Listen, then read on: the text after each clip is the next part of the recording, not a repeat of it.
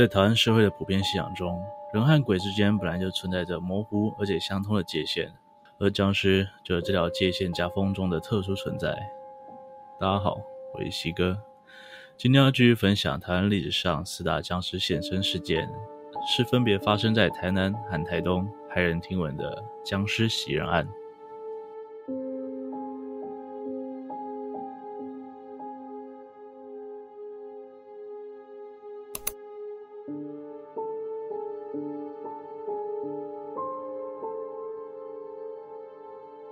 在台南洗漱这个沿海的小渔村，有个被称为三王山的小山丘，分别是大王山、二王山以及三王山。据说，是纪念万皇宫三府千岁得名。距今大概八十多年前，三王山附近的村子一连发生了好几起半夜失踪事件。当村长集结民众在山林中找到这些失踪的人时，他们全都面色发黑，身上有很多道抓痕，脖子上还有被啃咬的齿痕。被带回村子后没多久就死了。起初都以为是野兽袭击，由村中壮汉轮流守夜，应该就可以解决这个问题。没想到不久后的一个夜晚，却发生了让所有人都无法想象的怪事。吼！一声充满恐惧的惨叫声打破深夜的宁静。当村长率领营众拿武器的壮丁冲到三王山附近时，一个浑身是血的青年连滚带爬的出现在他面前。是是是是僵尸僵尸！青年神情恍惚，口齿不清的说着。他他脸色苍白，走路很僵硬，有股很臭的味道。全部人都被青年魂飞魄散的样子吓坏了。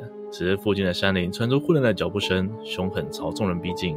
大家惊恐的看向树林。这时他们看到一个脸色惨白、眼神空洞，并张着血盆大口的僵尸向他们袭来。所有人吓得四处逃窜。他们狼狈回到村子，正准备对付僵尸时，却发现他已经不知去向。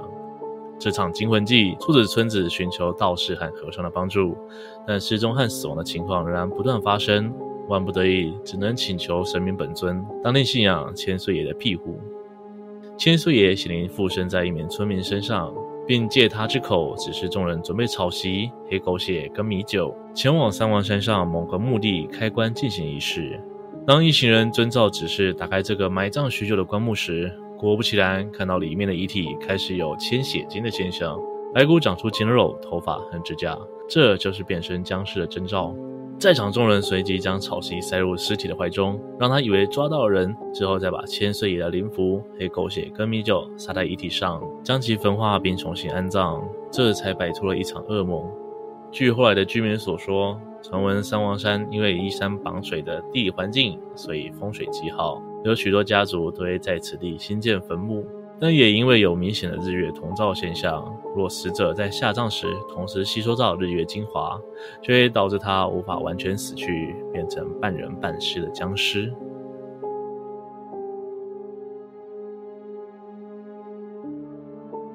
这个离奇的故事发生在大约民国六十三年。当时台东县大武乡靠近大竹的一个村落，出现了一场台湾史上最灵异的僵尸现身案。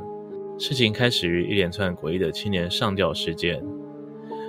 一名村民在经过坟场时，意外发现其中一座坟墓的老树干上吊着一名年轻人的遗体，尸体的状态十分奇异，是被树枝缠绕颈部而死。而现场完全找不到上吊的绳子或垫脚的物品。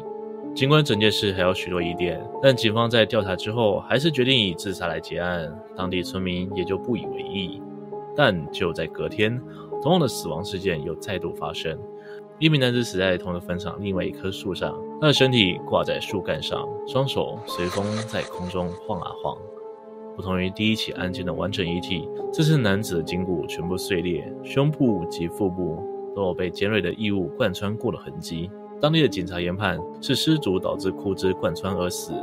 然而，村中有人声称，第二名死者根本不是被枯枝插死的。几名目击现场人，包括尸体的第一发现者在内，都一致表示，当时尸体附近根本没有枯木断枝，而且遗体很明显是死后经由外力被挂在树梢上，但整棵树都没有人攀爬过的迹象。接连两天的诡异死亡案件，让这个村子人心惶惶。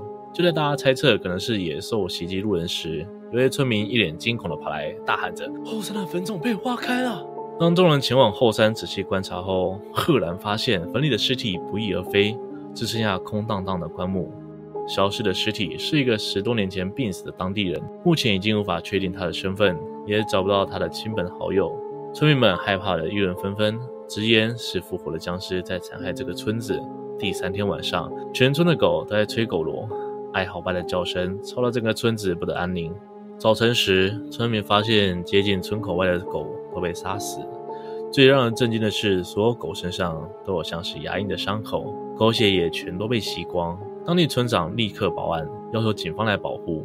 这件事情轰动到警方出动所有当地警员，携带配枪，二十四小时巡逻保护，晚上实施宵禁，不准任何人进出村子。但仍没有阻止狗一只只的离奇死去。一名妇女也在狗尸周围察觉一些可疑的脚印，这些脚印都是双脚并在一起，而脚印之间都相隔将近两公尺，感觉就像是漂移前进。随着异象越来越多。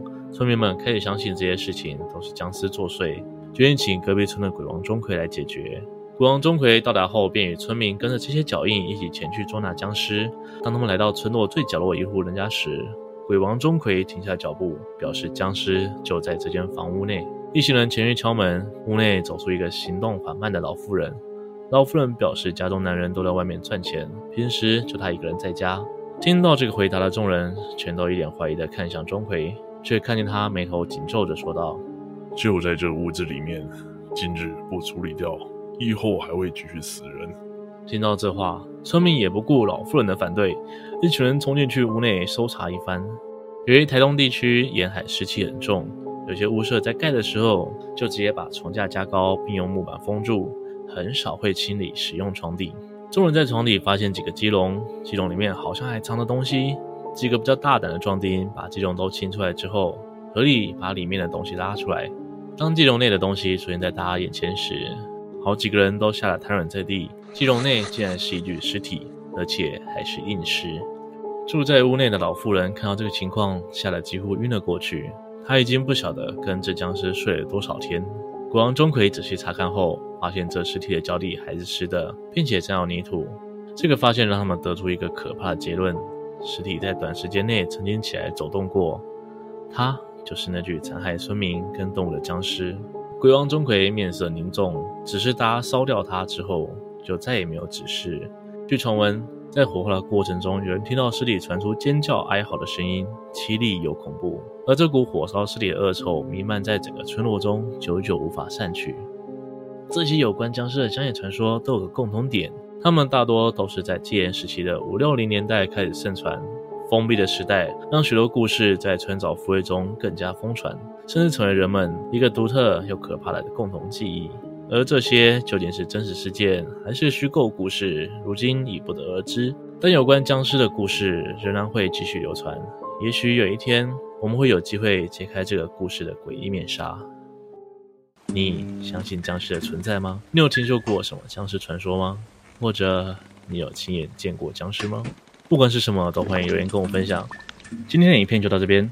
如果您喜欢今天的内容，请不要忘了帮我按赞、订阅、分享，并且开启小铃铛，才不会错过最新上片的通知哦。我是西哥，我们下次见。